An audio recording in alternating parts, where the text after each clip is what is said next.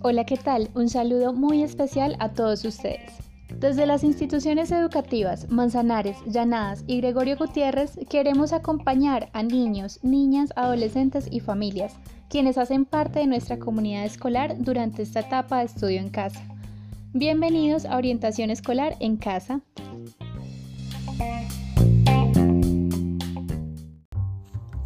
Por eso, el día de hoy queremos compartir con todos ustedes una cápsula informativa de gran utilidad, prevención del consumo de sustancias psicoactivas.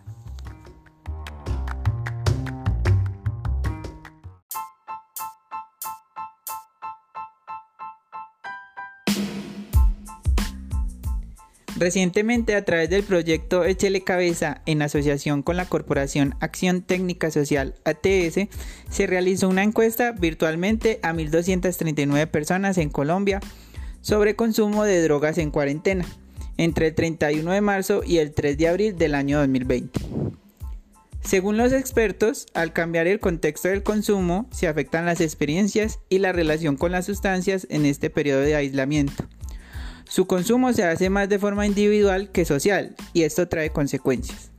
Llama la atención que el 64% de las personas adquirieron sustancias ilegales durante la cuarentena. En este panorama, los niños, niñas y adolescentes son la población más vulnerable en el estado de emergencia en Colombia.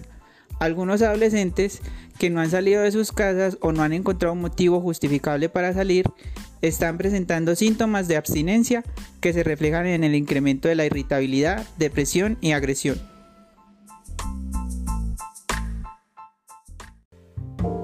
De otro lado, definir una adicción a sustancias es complicado y saber cómo hacerle frente puede ser aún más difícil. La diferencia entre el abuso de sustancias y la adicción es muy leve. Abuso de sustancias significa consumir una sustancia ilegal como el cannabis, o utilizar una sustancia legal como el alcohol o el tabaco de manera incorrecta. La adicción empieza como abuso. Se puede consumir una droga o alcohol sin tener una adicción. Por ejemplo, porque Sara haya fumado marihuana unas cuantas veces no significa que tenga una adicción, pero sí que ha consumido una droga y esto representa un factor de riesgo. Las personas pueden volverse adictas a todo tipo de sustancias, medicamentos, al tabaco e incluso al pegamento. Algunas son más adictivas que otras, como es el caso de la heroína, que al probarla una o dos veces puede ser suficiente para que la persona pierda el control.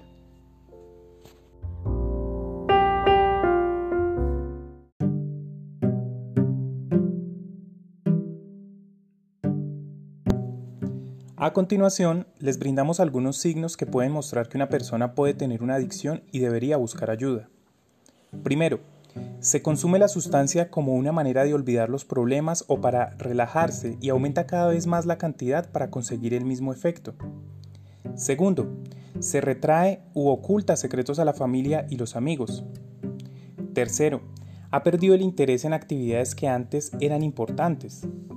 Cuarto, presenta problemas académicos, ha disminuido sus calificaciones, falta a la escuela o al colegio.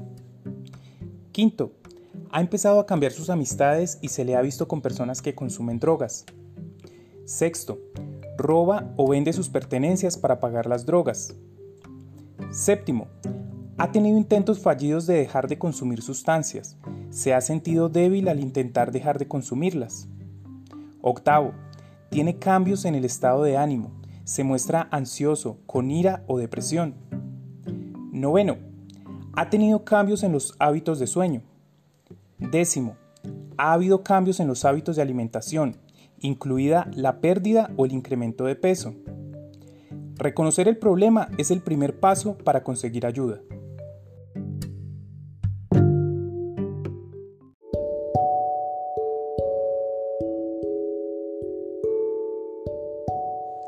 En nuestro recomendado del día, emplear las cuatro claves para prevenir el consumo de alcohol y otras drogas en familia.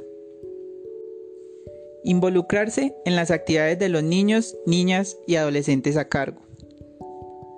Dar ejemplo, ya que los adultos son un modelo de conducta. Dialogar, mantener comunicación fluida al interior de la familia. Entregar valores, promoviendo el respeto mutuo, la solidaridad y la cooperación.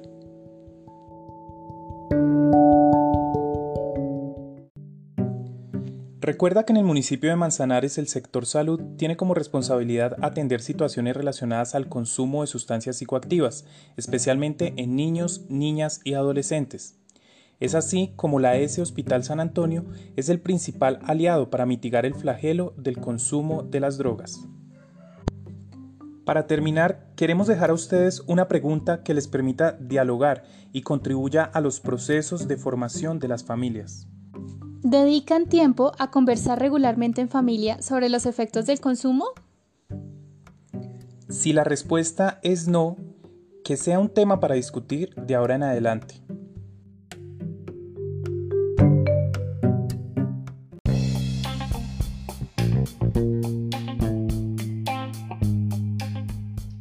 Estuvimos con ustedes Sergio Covaleda de la institución educativa Gregorio Gutiérrez González. Zaira Andrade de la institución educativa Llanadas. Y Francisco Sánchez de la institución educativa Manzanares. Ha sido un gusto estar con todos ustedes.